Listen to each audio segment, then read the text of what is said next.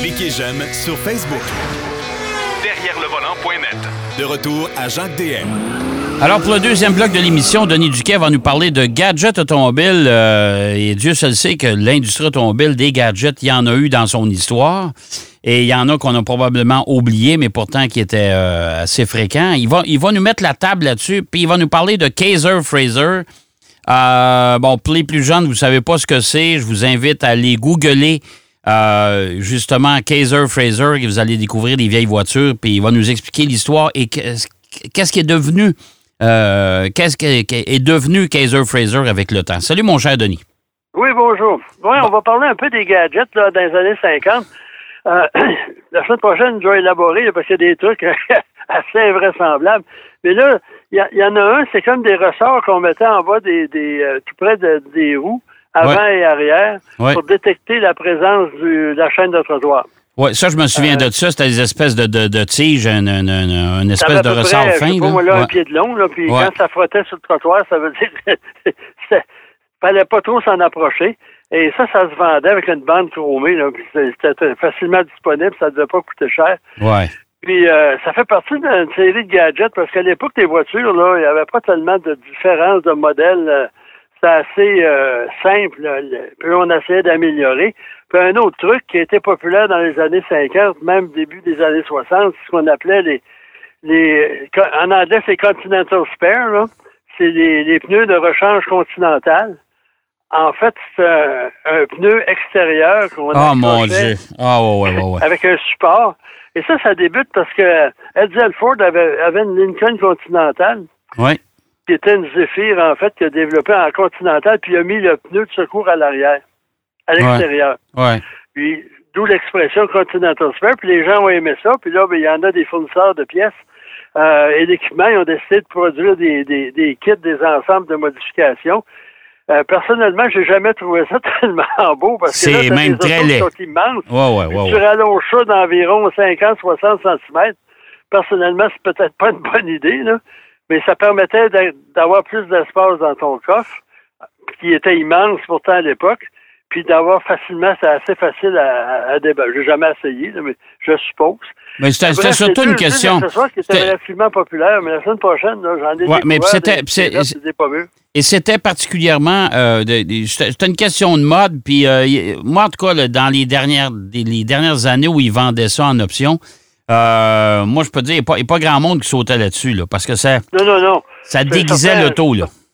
Ouais, puis en plus, il y, a, il y a un truc, j'ai découvert un troisième rapidement, c'est un gadget qui empêchait de voler les, les, les enjoliveurs de roues. Pas les roues. Aujourd'hui, c'est les, les, les mags, là, les, les jantes en alliage. Ouais. À l'époque, c'est pour prévenir le vol des enjoliveurs. Ah bon. C'est une espèce de petite vis qu'on mettait sur le, le, le truc pour, pour gonfler le pneu. Ça ne devait pas être vraiment très efficace. Bref, non, non, probablement pas. on revient dans les années 50, toujours dans les années 50. Oui. Euh, Kaiser Fraser, c'est une compagnie qui a duré quand même assez longtemps, puis après la guerre, ça a connu beaucoup de succès immédiatement après la guerre, Ouais. parce que là, les trois grands euh, se contentaient de, de- d'offrir les mêmes modèles qu'avant la guerre, là, parce que les autres, ils avaient fait, euh, ils avaient participé à l'effort de guerre. Il y a beaucoup de leurs usines qui étaient plus ou moins adaptées à retourner à la production automobile. Il y a eu un hiatus. Puis là, il y a un industriel américain qui s'appelait Henry Kaiser. Puis lui, sa réputation, il l'a fait pendant la Deuxième Guerre mondiale à construire des vestes. On appelait ça les Liberty Ships et Victory Ships. C'était des pas des paquebots, mais des navires de transport euh, pour les convois en direction de la Grande-Bretagne pour euh, l'effort de guerre. Puis il réussit à construire ces bateaux-là en dedans de entre 30 et 45 jours. Quand on regarde la grosseur des bateaux, c'est quand même assez spectaculaire. Ouais. Puis après la guerre, en 1945, il a acheté les acquis de une compagnie automobile qui s'appelait Graham Page, qui fabriquait d'autres choses aussi. C'est une compagnie, une corporation industrielle. Ouais. Puis il a pris l'équipement pour produire des autos de Graham Page et il s'est associé à un monsieur euh, Fraser qui, lui, euh, avait Joseph Fraser qui avait beaucoup d'expérience en- dans l'automobile. Il a travaillé pour Packard, Chrysler, euh, Willis, etc. Donc, c'était le gars qui avait le fric et l'expérience de production en série, plus le spécialiste de l'auto. Mhm. Puis là, on a produit des autos Puis moi, je je comprends pas la logique, là, mais c'était des voitures Kaiser et des voitures Fraser. OK. Il n'y avait pas de Kaiser Fraser comme tel. C'est l'un ou l'autre. C'est assez bizarre. Pourtant, c'est la même, c'est la même compagnie. C'est que les deux étaient similaires. C'est seulement l'équipement, puis c'est la même mécanique, etc. Puis, euh, à un moment donné, euh, les, les, les, constructeurs, là, euh, GM, Ford, Chrysler, à l'époque, ont commencé à produire des voitures plus modernes. Et là, les gens sont intéressés et en ont acheté beaucoup, puis ça nuit beaucoup à, la, à, Kaiser Fraser. Ouais. Puis lui, M. Kaiser, il disait On va y construire, puis ils vont en acheter. Ils ont continué. L'autre, euh, Fraser, lui, il voulait diminuer la production. Il dit là, on, s'en va dans le mur parce que nos autos sont moins compétitives. Puis c'est sûr qu'il y avait moins d'argent pour développer. C'est qu'on prend les restes d'une compagnie là, qui est plus capable d'arriver, puis on décide d'améliorer ça. Et détail intéressant, ils ont fait l'usine qu'ils ont acquise pour produire ça, l'usine principale, c'était à Willow Spring.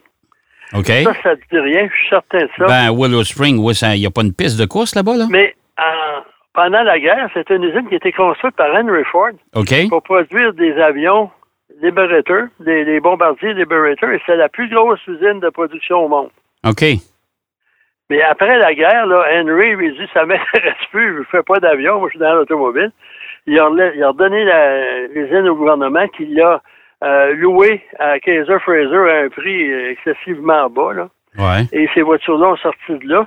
Mais à un moment donné. Euh, ben, c'est quoi, ça me, ça me fait penser. Fraser, en 49, lui, dit on s'en va nulle part avec ça. Mais, mais ça me fait penser un peu. Parce que Kaiser a repris l'opération qui est devenue Kaiser Motors ou Kaiser. Mais Denis, Denis ça, ça, me fait penser un peu à Tucker, ça.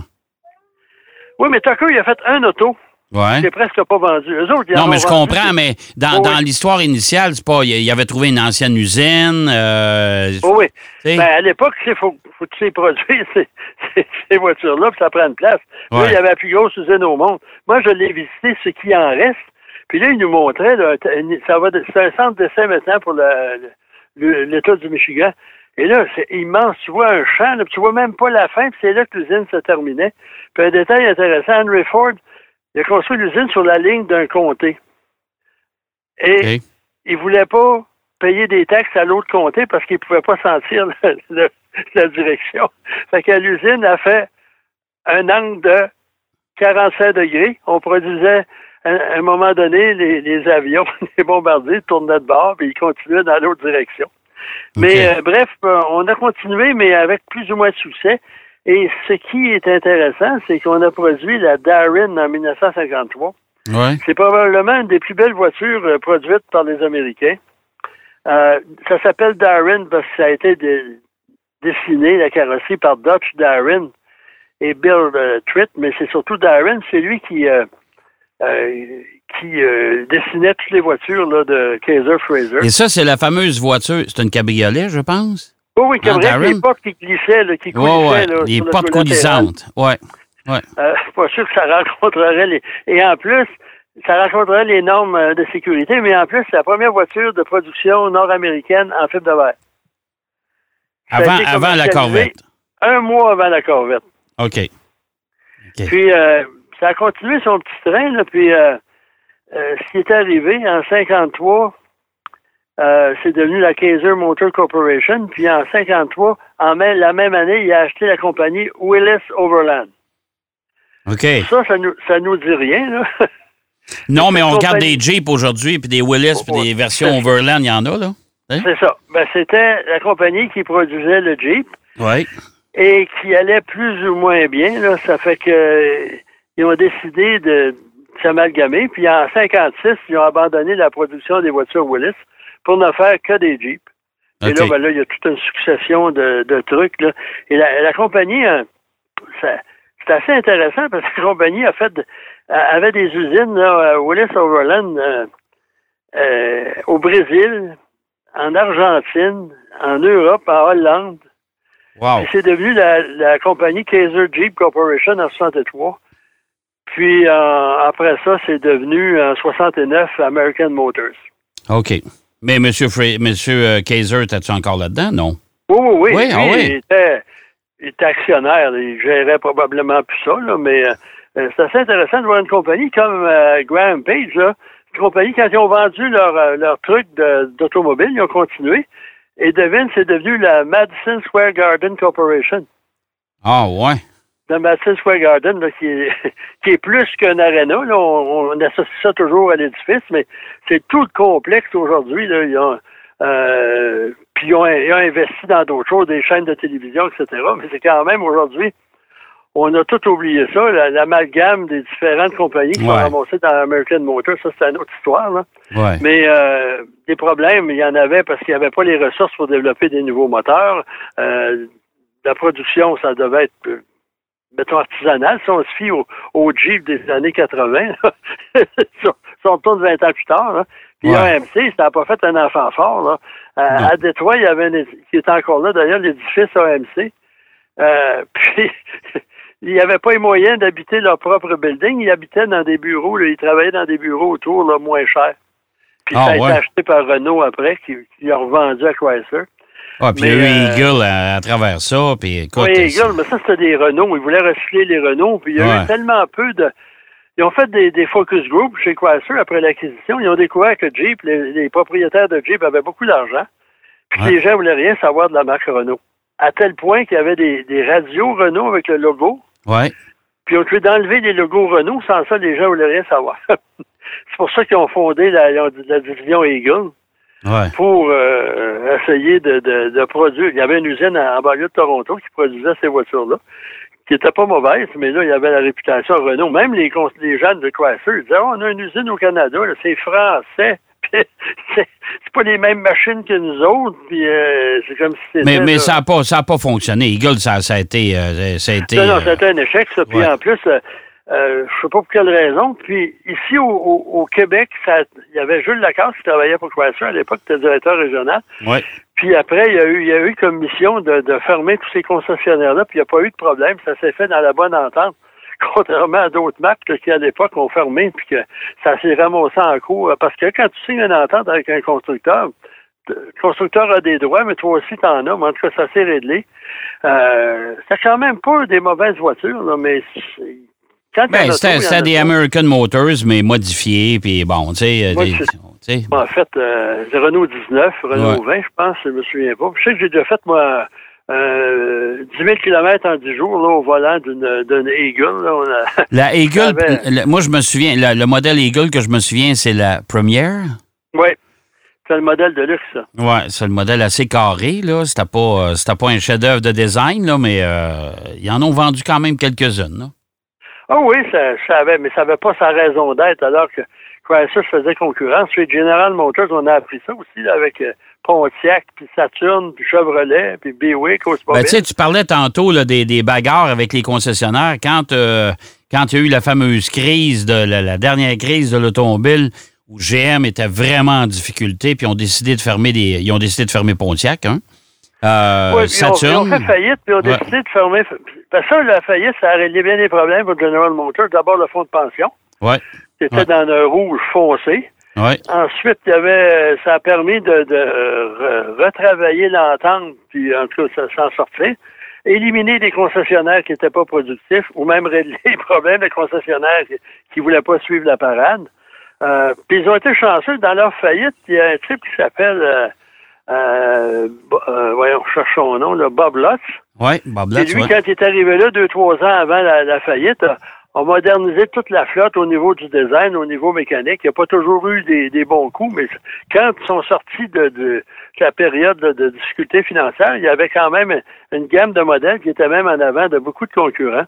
à ce moment-là, ça leur a permis de redresser. Mais eux, ce qui, ce qui a tué GM, c'est que ce qui faisait leur, argent, c'est les gros VUS, les gros camions. Et là, le marché a tombé à cause de la crise économique. Tu n'achètes pas de camion, c'est un, constructeur de, de maison, puis tu n'en fais plus, tu n'achètes pas. L'autre l'autre chose, c'est la crise euh, des maisons, des hypothèques. Puis un, autre gros revenu, eux autres, c'était la branche euh, euh, financière de, financement de maison. Ça a tombé à l'eau. Donc là, ils n'étaient pas solvables. Ils ont décidé de tirer la, tirer la plug.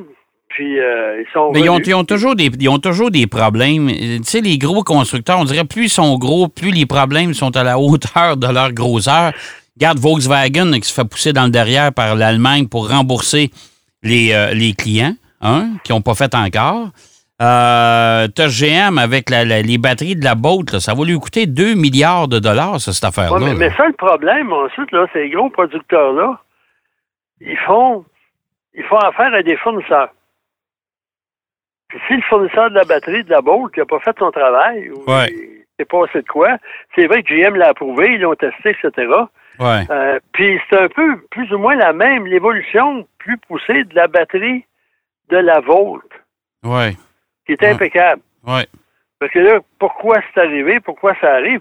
Il faut pas oublier non plus qu'il y a une compagnie qui s'appelle Tesla qui a eu des petits problèmes de batterie qui s'enflammaient aussi. Oui, tout à fait. Euh, tout à fait. Puis, euh, Tesla, ils ont des problèmes en Europe parce qu'ils ont construit une usine sans permis de construction. Ils se sont dit, ah, ils vont nous le donner quand ils vont voir. Puis euh, sont, sont allés euh, toucher à la nappe phréatique, mais en Allemagne, ils sont assez euh, pointilleux sur le respect de l'environnement. Oui, tout à fait.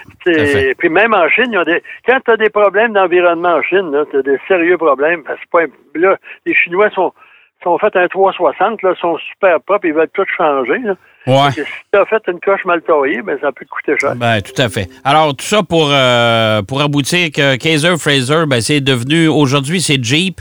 Et c'est le, la, une des vaches à lait de Chrysler, c'est le cas de le dire.